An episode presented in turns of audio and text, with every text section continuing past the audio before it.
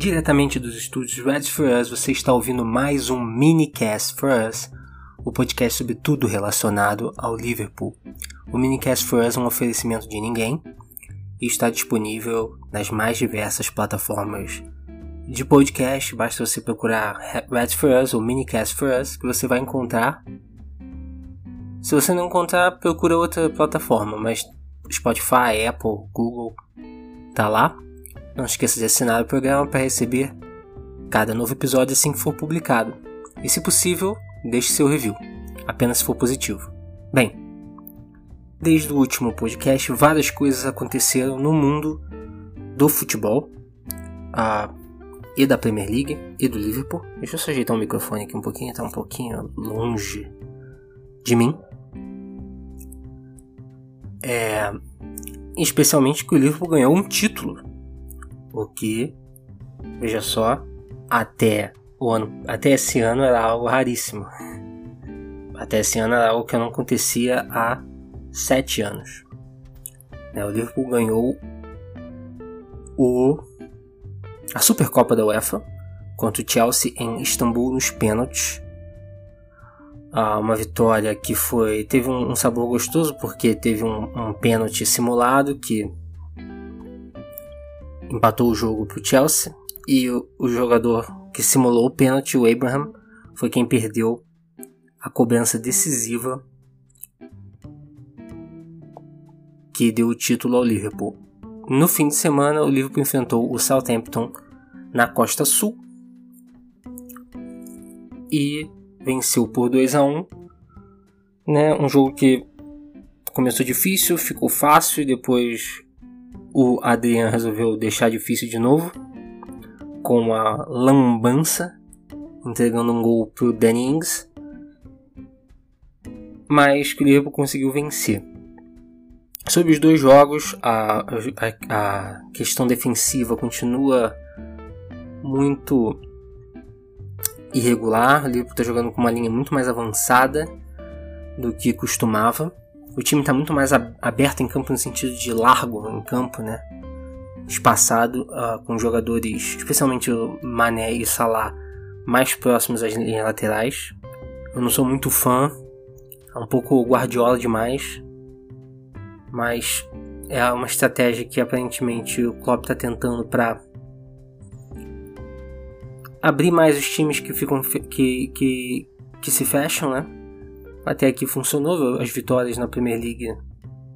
O Liverpool criou chances, só que não teve o volume de jogo que costumava ter, não teve o controle, o domínio da partida que costumava ter é, temporada passada. Tanto o Southampton quanto o Norwich criaram chances. Norwich que deu uma sapatada no, no, no Newcastle nesse fim de semana, provando o que eu falei, que é um time que não é fraco. Inclusive o cara que fez o gol, o Puki, meteu três Norwich é um time bom, ah, bem interessante. Eu acho que dá para dizer com, com tranquilidade que vai ficar na frente do Newcastle, que é um dos times mais favoritos ao rebaixamento, na minha opinião. Mas ah, o Liverpool não está tendo o domínio do jogo no segundo tempo. Funcionou, realmente amassou, teve um, um, uns 15 ou 20 minutos ali no segundo tempo, que realmente foi o melhor que o time jogou na temporada, em muito tempo até, que realmente funcionou. O, o, o Southampton ficou aberto, ficou sem muita profundidade, sem capacidade de, de, de avançar os jogadores, porque tinha que marcar muito, muito campo uh, de forma de, de lateral, de linha lateral a linha lateral, então com os zagueiros quase meio campo, né? Tanto Matip com quase meio campo ofensivo, quase na intermediária ofensiva. Toda hora a bola batia, voltava nos pés do zagueiro, batia, voltava nos pés do zagueiro, batia. Então o Liverpool conseguiu um bom momento ali. Ah, fez o gol com o Firmino né, no segundo tempo, um belíssimo gol do Mané no primeiro, que já tinha feito dois. Né, o Mané começou a temporada voando, Mané e Firmino começaram a temporada voando. Mas é isso, vamos ver se o, se o Klopp vai continuar com isso, vamos ver se o Klopp vai continuar com isso contra times mais fortes. Na Premier League, você usar o, tanto o Community Shield quanto o a Supercopa para jogar dessa forma é uma coisa, jogar contra o Southampton e Norwich é uma coisa, agora Liverpool enfrenta o Arsenal na próxima, na próxima rodada. E é um time que se você deixar jogadores passarem nas costas, né, você jogar com a linha alta contra Aubameyang, contra a PP, contra Lacazette, vai ficar complicado, especialmente contra o Aubameyang. É um cara que não vai perder gol, que nem o time do Norwich perdeu, que nem o Southampton perdeu. Então, vamos, vamos, essa é uma, uma, uma expectativa pra, pra gente. Ah, o que, que mais eu ia falar? Eu tinha que botar no meu, no meu tópicos da semana falar sobre a Premier League versus La Liga e Bundesliga. Eu vou falar rapidinho, porque apesar de que o Manchester City não ganhou nessa rodada, né? Tanto o, o Bayer Leverkusen, Bayer Leverkusen, Bayern de Munique, que contratou Felipe Coutinho, e o Barcelona, que emprestou o Felipe Coutinho, não ganharam seus respectivos jogos. Barcelona perdeu com perdeu para o Atlético Bilbao com um golaço no finalzinho e o Bayern de Munique empatou com o Hertha Berlim em casa. E eu falei no, no Twitter, muita gente uh, muita gente comentou, né? A gente teve uma discussão interessante no Twitter sobre o fato de eu achar a, curiosamente a, o campeonato espanhol e o campeonato alemão entre aspas mais equilibrados do que a Premier League. Aí como é que pode ser um campeonato em que você tem o Barcelona ganhou tantas vezes nos últimos anos, o Bayern, o Bayern de Munique ganhou todas as vezes nos últimos anos, pode ser mais equilibrado. É que né, não tem na, lá nesses negócios um nesses negócios, nesses campeonatos um uh, um grupo na tão forte. Na Premier League você tem quase você tem uma oligarquia.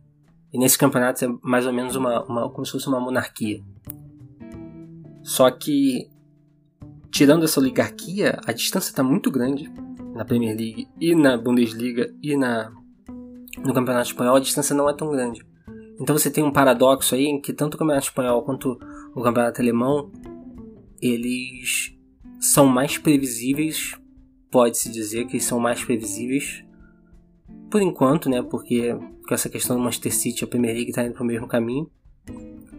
Porém, cada jogo visto isoladamente dos times mais fortes é menos previsível do que na Premier League porque na Premier League os jogos realmente que você que não são previsíveis são os jogos entre os times do Big Six, né? Mas no campeonato alemão você pode ver um Hertha surpreendendo um Atlético. É difícil você ir lá em Bilbao jogar, é difícil você ir em Sevilha jogar, entendeu? Contra o Sevilha ou contra o Betis mesmo. Na Alemanha a mesma coisa, é difícil você ir, uh, sei lá, em Leipzig jogar ou é, em, sei lá, no, no, tem tantos times ali, o Gladbach também no Borussia Park. É difícil. Mas no fim das contas é mais previsível, porque os times são mais fortes, tem poucos times mais fortes. Então esse é o paradoxo que eu queria tocar. Ficou uma bosta esse, esse, esse tópico. Vamos pro próximo, vamos pro que importa realmente por que, que esse episódio está sendo feito. Os dois temas. O primeiro tema é o meião do Liverpool, o tema mais importante da temporada, porque o mistério de por que, que o meião tem a faixa branca até a metade do meião e por que, que algumas vezes parece muito maior, outras vezes parece que os jogadores estão jogando com o meião totalmente vermelho. É, até agora a gente não tem, eu não tive nenhuma resposta definitiva. O meião oficial ele é, é até metade da canela branco e a partir daí vermelho. Todos os meiões desse ano são assim. Metade da canela tem uma cor e a partir daí de outra cor. Porém, o que é curioso do uniforme principal é que o meião parece ser feito para que os jogadores cortem e usem suas meias particulares por baixo. Tanto que o LFC que fica no meião fica na parte vermelha. Já no meião do uniforme preto, o LFC fica na parte de baixo, que é a parte azul. A parte de cima preta não tem nada. Então os jogadores não jogam com, com o meião cortado. Até agora eu não entendi porque tem jogos que os jogadores jogam com o meião cortado, por que, que o meião foi feito para ser cortado. É um mistério e por que, que alguns jogos parece que o meião que os jogadores estão usando é completamente vermelho. Se você for ver o jogo contra o Manchester City pelo Community Shield, o Liverpool jogou com o meião praticamente todo vermelho. Eu acho que jogou contra o Chelsea, não, contra o Norwich. Qual foi? Não, contra o Norwich foi o, o, jogo que ficou bem claro que quando o Mané, quando o Mané entrou, que o, era branco até praticamente o joelho, porque o Mané também usa o meião quase na, na coxa, né? Então ficou, ficou tava estranho, foi o jogo que o pessoal comentou na internet. Mas, se alguém tiver alguma informação, é uma teoria que foi proposta é de que quando o Liverpool enfrenta times com meião branco, ele está usando um meião completamente vermelho. Pode ser, mas esse meião não existe no uniforme oficial. E em teoria, é, é, você tem essa questão de que era proibido você ter você passar fita por cima de outra cor, né? E teria sido por isso que o Liverpool fez esse meião meio a meio. Então, eu, o clube ainda não se posicionou, posicionou oficialmente sobre essa questão, porque ninguém perguntou. Mas é uma questão que realmente está nos acometendo nesta temporada. O povo deseja saber, o povo deseja respostas. Por que, que o meião é assim? E vamos convenhamos, vamos convenhar, é, é feio, né? Convenhamos. Tá feio pra cacilda. É, o meião meio a meio tá muito feio. O, uniforme principal. Os outros tá aceitável, porque uniforme reserva. Pff, tava pensando nisso, inclusive, outro dia. Que esses uniformes reservas de cores variadas não fazem o menor sentido se você for pensar bem. Porque qual é o motivo que as pessoas compram o uniforme dos times que elas torcem, né? Tirando o pessoal que compra uniforme pra ir pra balada. Você compra o uniforme do, do seu time para sinalizar aquela sua a lealdade tribal ao seu time.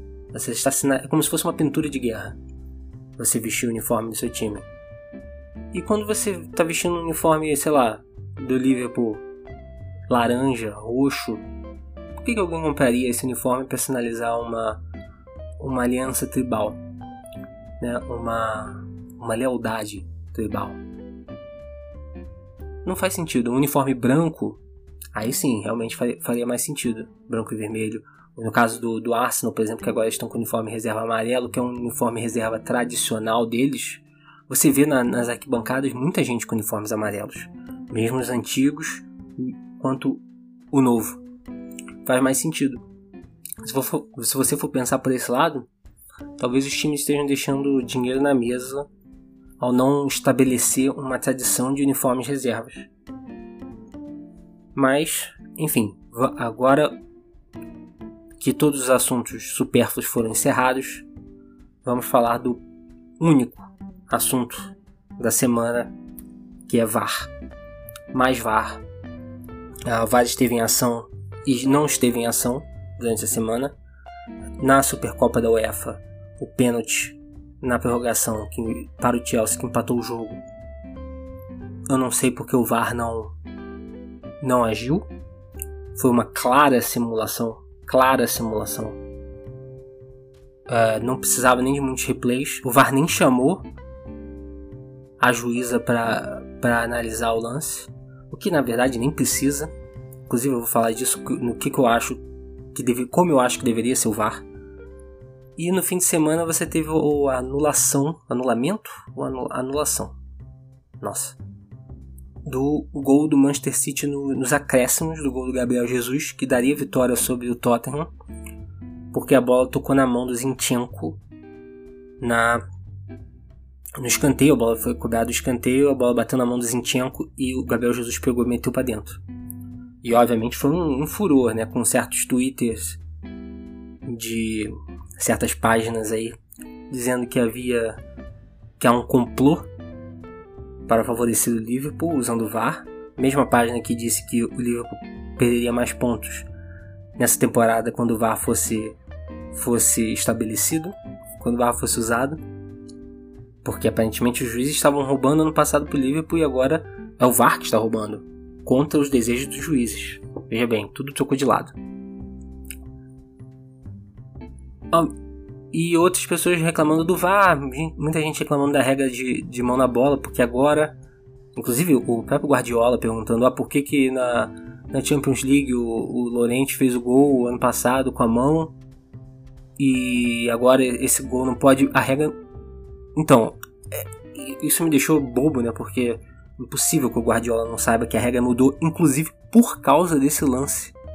Esse foi um dos lances principais que fez a, a IFAB, que é a galera que cuida das regras do futebol, mudar a regra de mão na bola para quando um time está no ataque, o time que está atacando não pode se beneficiar de, uma, de um toque de mão, mesmo que ele seja involuntário. Ou seja, o gol do Lorente, o toque de mão foi involuntário, a mão não estava em uma posição ah, antinatural, que é agora a regra. Então o gol antigamente era legal, mas agora não é. Aquele gol foi legal, corretamente, mas você pode dizer que um gol de mão, um gol que se beneficia de mão, é imoral mesmo que fosse legal. Então a regra cobriu tudo isso, dizendo que agora todo gol de mão ou que se auxilia de um toque na mão é ilegal. Inclusive, no dia seguinte, o Leipzig, jogando contra o, o Union Berlim, teve um gol igual, anulado, e não, não houve nenhum tipo de, pelo menos na transmissão da, da Bundesliga em inglês que eu tava vendo, não houve nenhum tipo de reclamação, não houve nenhum tipo de polêmica, porque a regra é, é assim agora. E, na minha opinião, essa foi uma das mudanças, foi uma mudança bem-vinda. Eu acho que era realmente errado e estranho um time se beneficiar de um toque na mão para fazer um gol. E o Manchester City se beneficiou de um toque na mão para fazer o gol, da mesma forma que o Leipzig se beneficiou de um toque na mão para fazer um gol.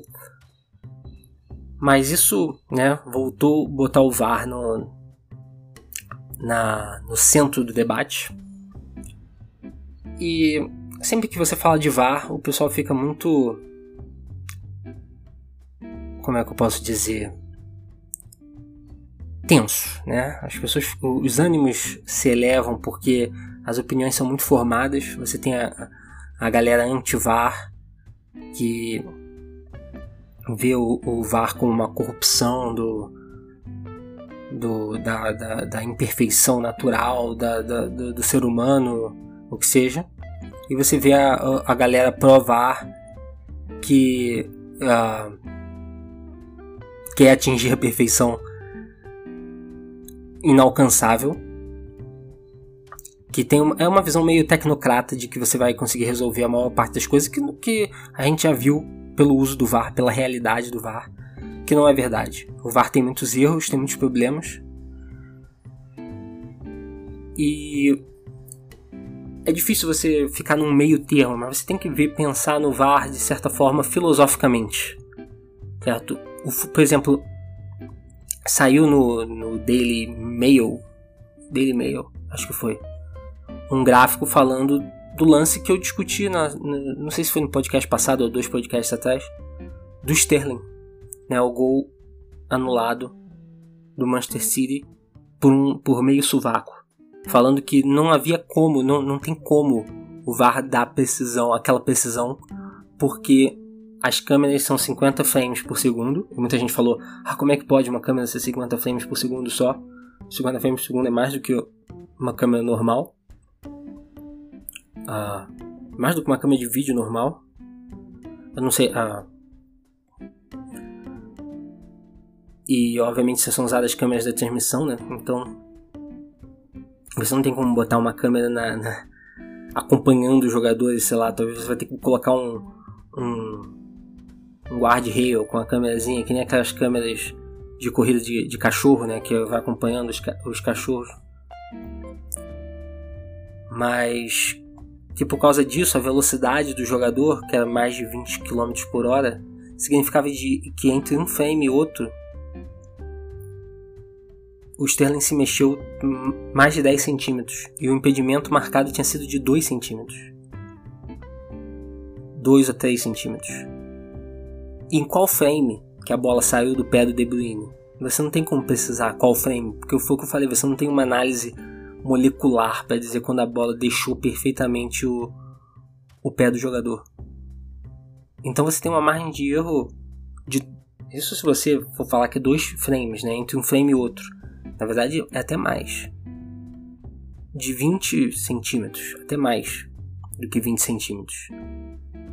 Então você não tem como resolver. Não adianta mudar a posição do, do impedimento, falar que ah, a partir de agora o cara vai ter que ter o corpo todo na frente para estar tá impedido. Você só vai mudar o, o, esse limiar. A gente vai discutir, ah, o Sterling tava uma trava de chuteira na mesma linha que o cara, ou tava, ou tava completamente impedido. Vai ser a mesma discussão, só que você vai mudar a posição de, de qualquer pedacinho do corpo à frente para o corpo inteiro à frente. Então, nesse caso, mudar as regras não adianta. E a questão é, o impedimento, a regra do impedimento, ela não foi criada ah, com o objetivo. Ela não foi criada para ser marcada milimetricamente, como se quer marcar agora. O objetivo da regra era manter o jogo no meio campo. Esse é o objetivo da regra. Entendeu? Quando você fala assim, ah, não, a regra foi feita para ser cumprida. Sim, a regra ela foi, foi feita para ser cumprida, mas não é, essa não é a finalidade da regra. É através do cumprimento que você atinge a finalidade. Certo? Mas mesmo assim, os casos limites de toda a regra, você tem uma, uma malemolência, tanto de regras quanto de leis no sistema penal, no sistema civil. Existe por isso que você tem um, um juiz que vai aplicar a lei. Ele, você tem diversas coisas que aliviam ou deixam mais dura a aplicação da lei. Mas a gente quer fazer o impossível, a gente quer usar uma regra que não foi feita para ser marcada milimetricamente, porque é impossível, é impossível marcar o impedimento milimetricamente. E a gente quer dizer que ah, impedimento é impedimento, mas não é, entendeu? Essa que é a questão. Você não tem certeza se é ou não. É como se você fosse usar um. Você tivesse uh, um assassinato, você pegou uma câmera de segurança e você não tem certeza do rosto, mas você, sabe, você usa um software que completa o rosto magicamente e identifica uma pessoa, mas você não tem certeza que é aquela pessoa. Você pode ter alguma uma ideia, ó, pode ser aquela, aquela pessoa, mas certo? Se a imagem está borrada, a imagem está borrada. Você não pode usar para punir aquela pessoa. Então, a minha ideia não seria, ah, você precisa mudar as, as regras do jogo para se adequar ao VAR, porque isso, isso, isso é, não faz o menor sentido. O futebol existe há 150 anos e há 148 anos antes do VAR ser inventado. E se, se transformou no esporte mais popular do planeta. Então, falar que você tem que adequar as regras do jogo ao VAR. Não, você tem que adequar o VAR, o uso do VAR às regras do jogo. Isso que você tem que adequar. E você vai ter que aceitar que o VAR não vai ser perfeito. Que você vai ter que ter alguma margem. Qual é essa margem? A margem é o, olhar do juiz que está vendo o vídeo. Essa é a margem. Você resolve dois problemas ao mesmo tempo, colocando impedimento da seguinte forma: você tem um limite de tempo para analisar o lance. 30 segundos. Sem auxílio de réguas e coisas. Você viu o replay, pausou ali, tum tum tum. Se você não conseguiu decidir se é impedimento ou não, não é impedimento. Se não está claro que é impedimento, se não está claro ao olho nu, entre aspas, porque você está vendo o vídeo, mas vendo o vídeo ao olho nu, que não há impedimento, então o atacante ele fez o suficiente para se manter dentro do espírito da regra e o espírito da regra deve ser, deve ser respeitado. Você resolve dois problemas de uma vez só: o problema do tempo, que para quem está vendo TV muitas vezes não parece tão grave quanto quem está no estádio, certo? No estádio essa questão do tempo é muito mais ah, percebível. Você percebe muito mais a demora do VAR quando você não está vendo replays ou ouvindo discussão de comentarista do que na, do que na televisão. Na televisão você está em casa, você toma você levanta, vai no banheiro, sei lá. Que seja, mas no estádio realmente eu já tive a oportunidade de um jogo que o VAR foi utilizado.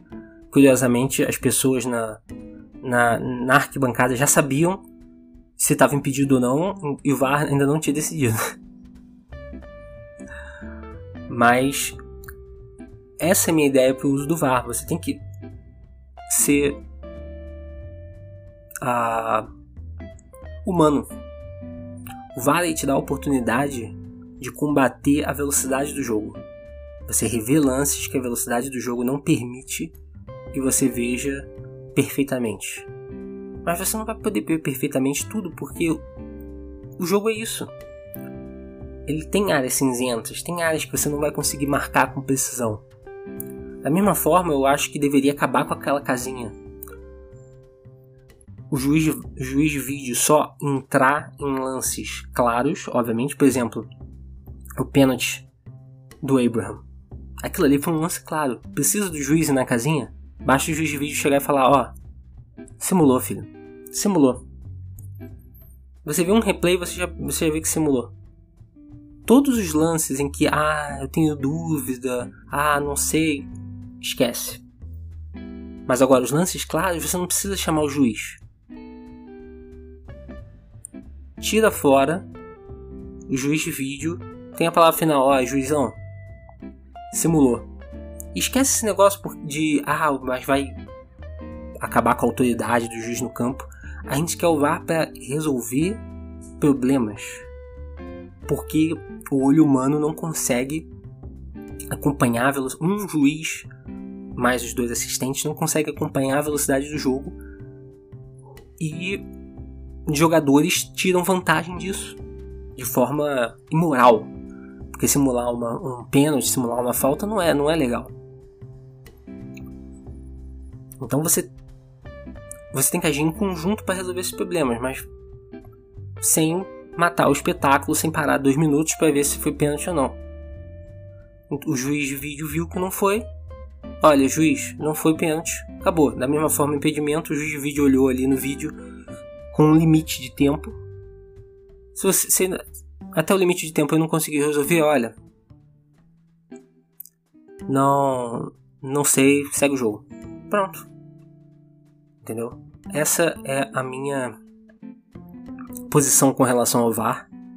Você tem que dar uma segurada, mas eu sei que é difícil porque a tecnologia a gente tenta acreditar que ela é neutra, mas ela não é neutra. A tecnologia, nenhuma tecnologia é puramente neutra. A tecnologia ela molda o comportamento e o VAR ele sempre vai, uh, você vai sempre ter a tentação de querer ver mais e mais e mais e mais fundo no uso. Você vê na, na NFL, por exemplo, agora estão botando faltas uh, certos tipos de falta para ser revi revi revistos, passíveis de revisão, o que obviamente só vai significar que mais tipos de falta vão, vão passar a ser passíveis de revisão no futuro.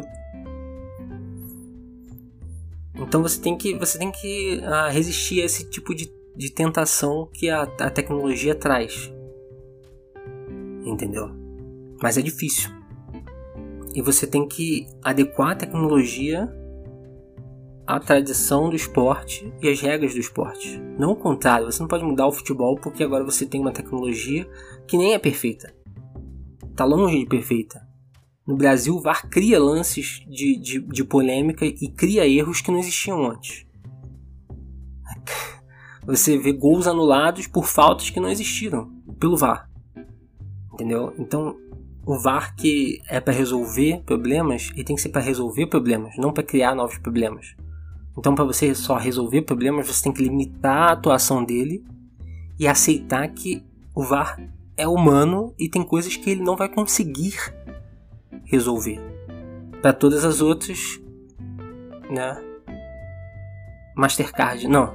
Para todas as outras, você tem o juiz ali como o pessoal gosta de dizer, com o cheiro da grama. E esse é todo o tempo que eu tive vontade de dedicar a esse episódio. Não se deixe envolver pelas disputas uh, de VAR na internet. Não se esqueça de assinar o podcast e nos seguir nas redes sociais, no Twitter, Facebook e Medium. Nossas redes sociais é arroba RedsForUs e no Instagram é arroba RedsForUsBR. Siga lá no Instagram, eu tenho postado algumas notícias nos stories.